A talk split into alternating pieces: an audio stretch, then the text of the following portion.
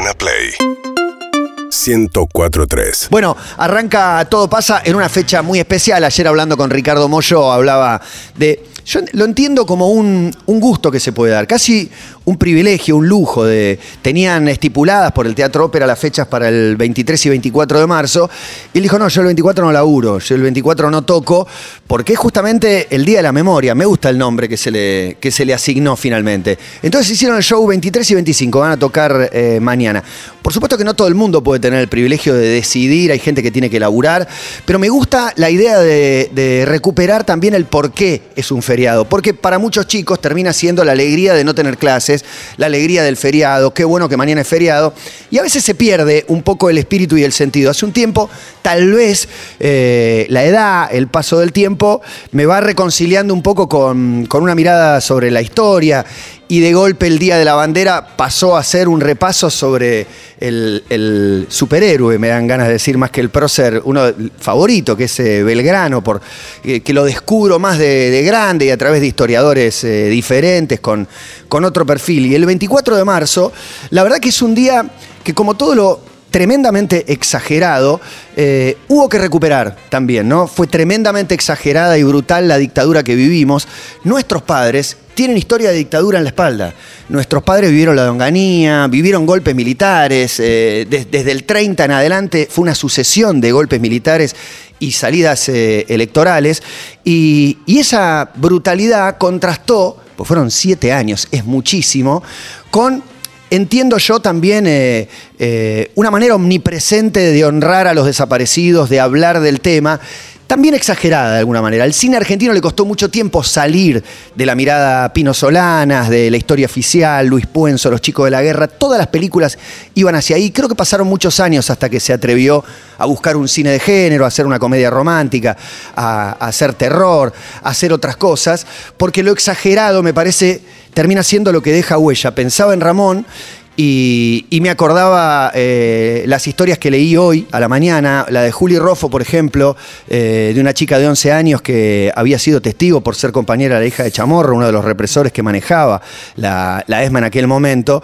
Eh, pensaba en otra historia también que leí en Diario Ar de una chica de 3 años, cuya madre la entregó a sus abuelos con cartas con instrucciones de cómo debían criarla. Tres años tenía. Ahí te das cuenta cuando hablamos de Ramón. Ah, tiene tres años, De la conciencia que tiene un nene de tres años y de cómo se le pueden ir eh, borrando. Pero lo de la exageración lo decía en el sentido de lo que les queda, por lo menos a mis hijos, a los que les he hablado y que en el colegio también les han eh, hablado mucho de- del Día de la Memoria, es lo absurdo. Es eh, eh, esos, los militares que prohibían canciones de María Elena Walsh, ¿no? Como, como algo eh, absolutamente impensado, y si bien no es el registro más brutal, es el registro del sinsentido total, de un campo de concentración a 10 cuadras de la final de la Copa del Mundo, los vuelos de la muerte, o sea, ahí muy cerquita de la costa del río donde está el aeroparque tirando gente semimuerta o, o muerta.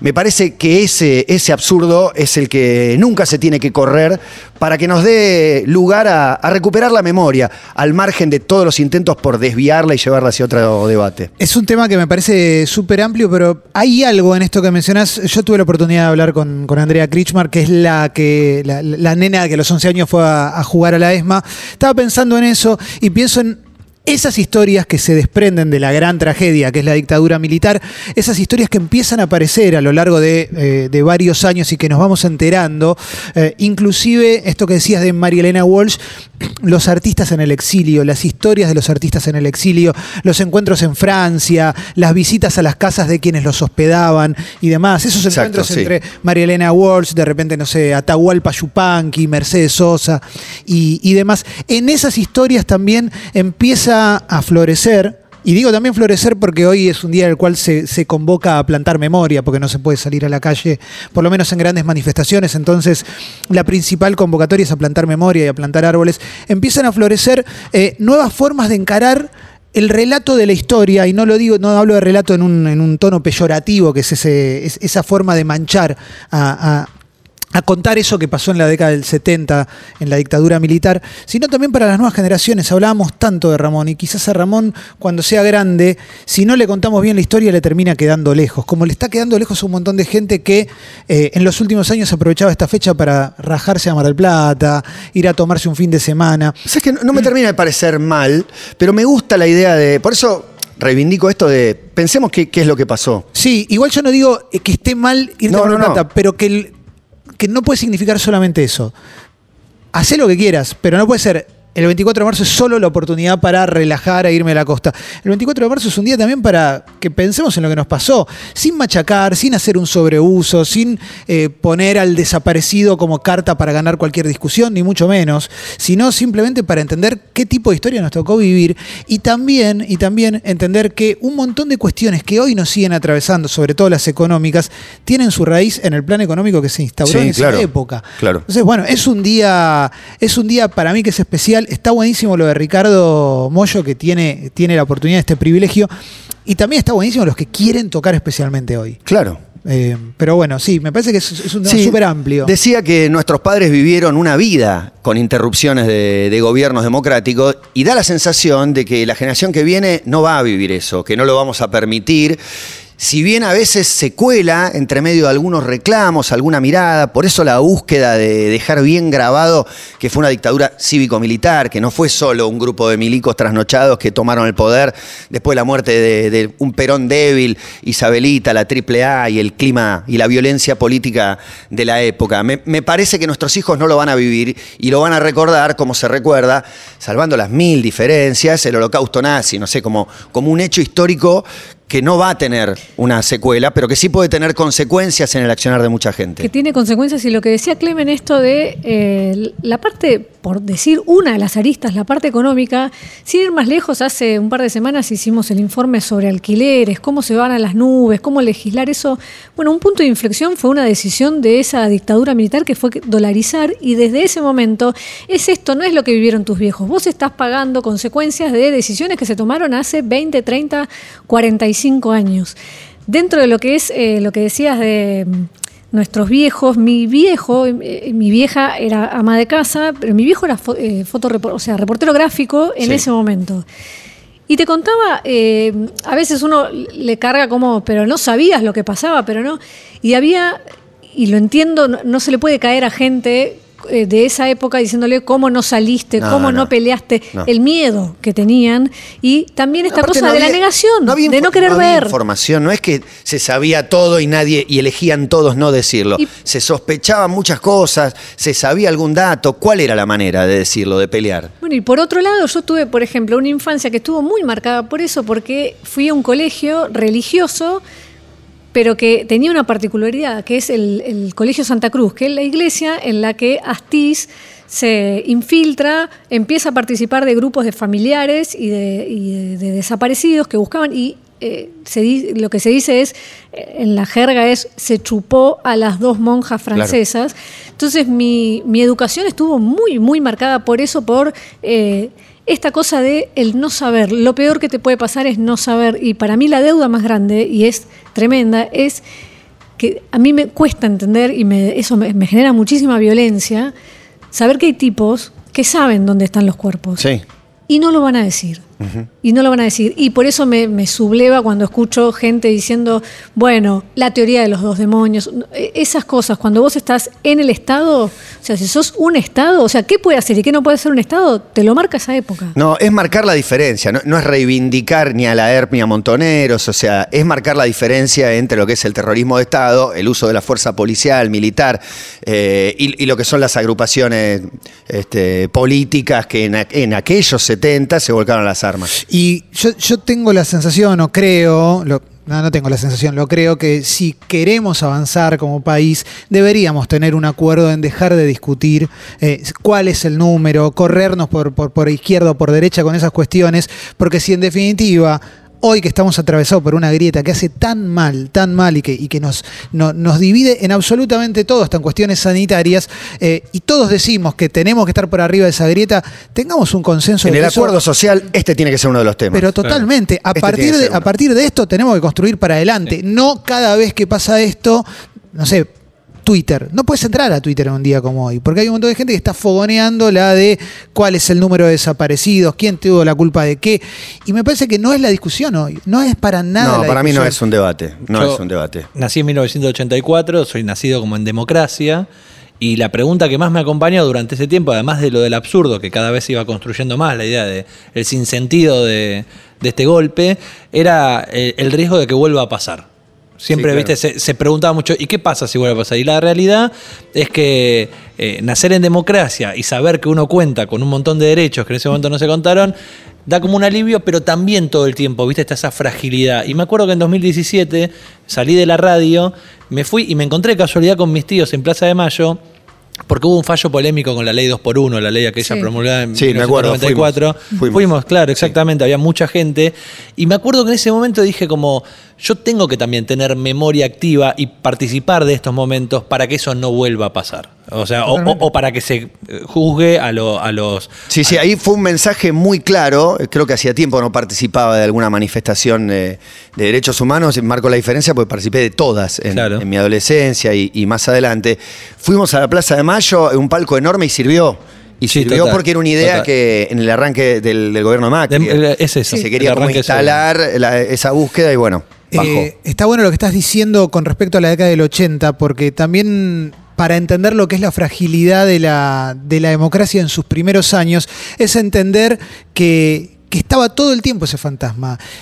Algo que quiero recomendar que está buenísimo, seguramente lo han hablado alguna vez eh, en, en ciclos anteriores, pero son los videos de Montalbano. Los videos de Montalbano, doctor Claro. Es Montalbano un registro de época sin igual. que hace año por año, y en ese año por año, sobre todo entre el 83 y 1990, sobre todo en la, en- en la presidencia de Raúl Alfonsín, 83-89, eh, lo que ves es eso, es un país con un, si querés, un florecer democrático, el destape, eh, programas de televisión reabiertos, pero siempre, siempre hay un fantasma de un golpe de, de, de- de milicos y era una frase que escuchabas todo el tiempo, ojo que vuelven, Sí. que van a volver. Sí, y eso está cara todo el pintada, tiempo. Sí. rico, Semana Santa, Todo un tiempo. montón de miedos. Sí, sí, sí. Por eso los que la tenemos más cocinada, la democracia, los que tuvimos la suerte de tenerla más cocinada, si bien yo estaba en la, en la escuela primaria en esa época, tenemos que tener cierta conciencia y contarle a los que vienen después que no es tan sencillo. Hasta la historia de nuestro país No, es claro. cada cinco o seis años tenés una dictadura. Sí, esto, y- esto es un montón lo que nos pasa. Y es la historia del Cono Sur también. Hoy también sale los archivos de Estados Unidos sabiendo y advirtiendo 13 días antes del golpe que iba a pasar, negociando después con el golpe, aprovechándose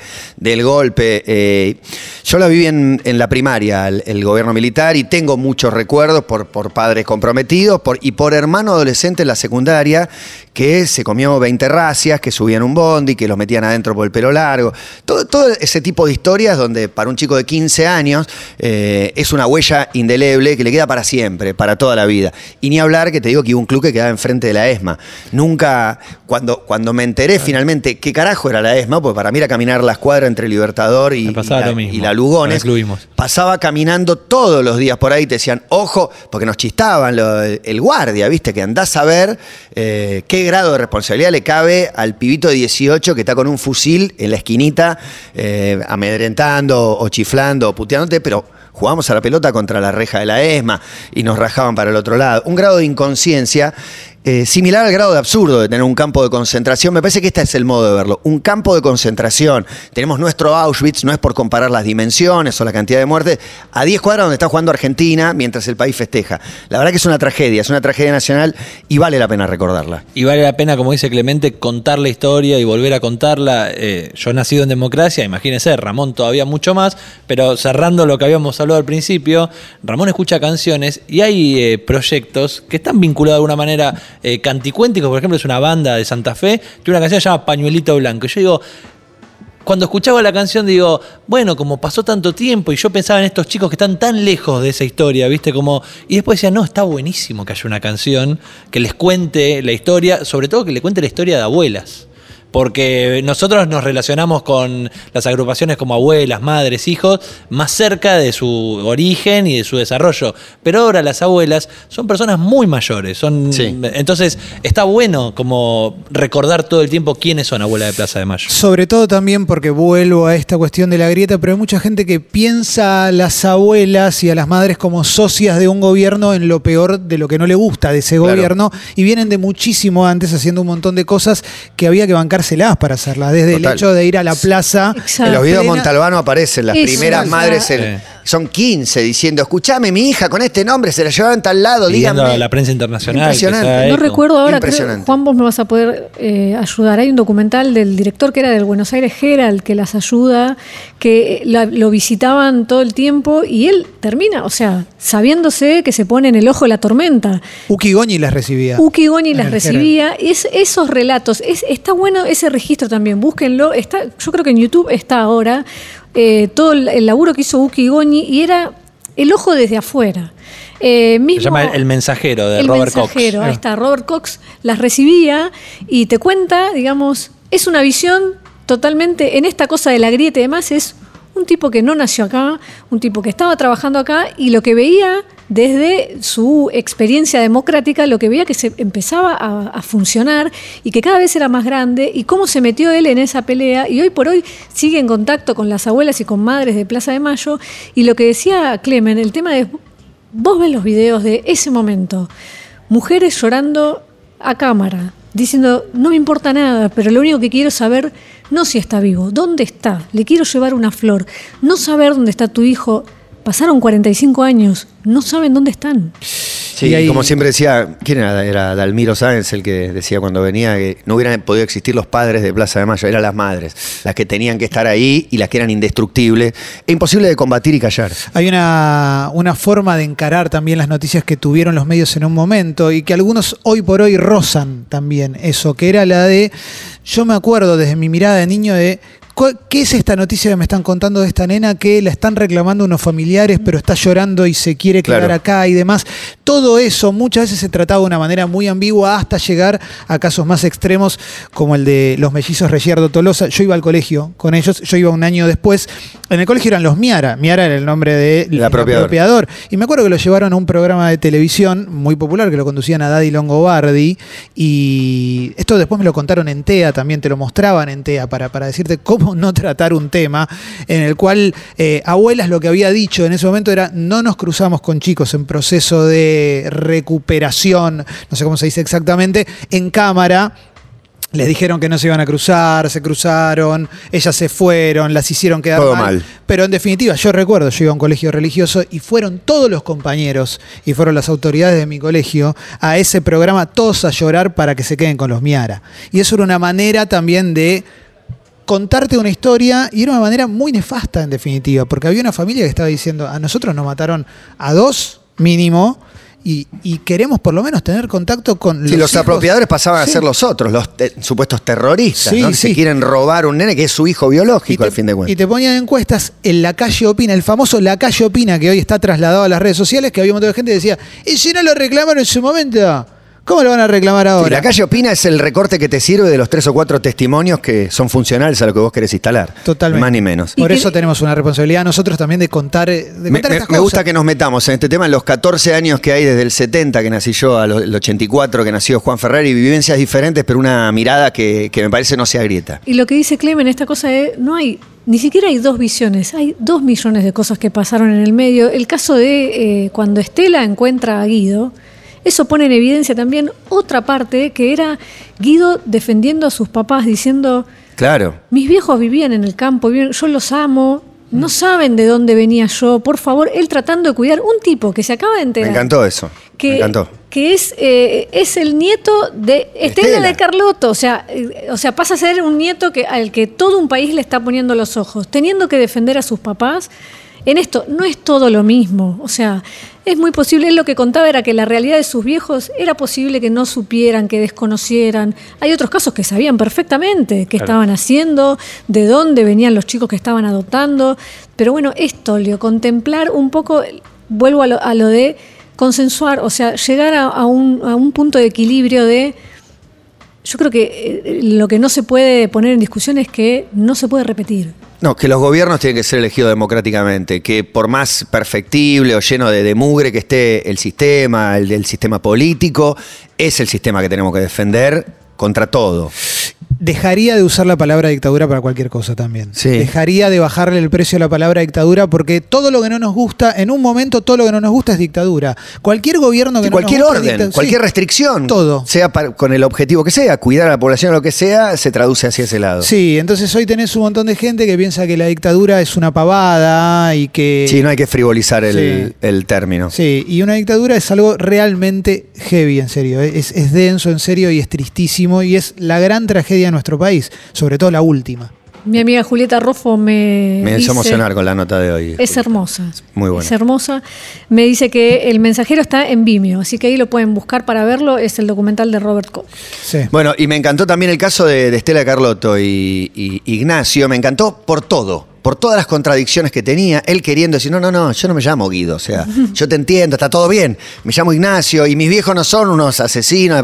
Eh, un montón de contradicciones que para mí estaban buenas y que echan más luz también. Y para los que fuimos espectadores de la historia de Estela, no sé si imaginamos que Estela iba a encontrar a su nieto No, también. no. Era como, Para nada.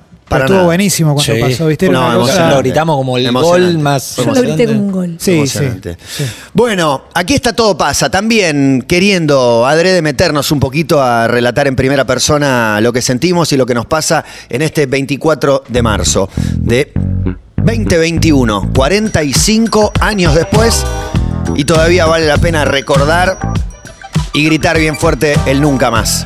Hace calor en la ciudad, nos va a acompañar un día que amaga con llegar hasta los 27 grados, así que a mirar para arriba y acompañar a todo pasa.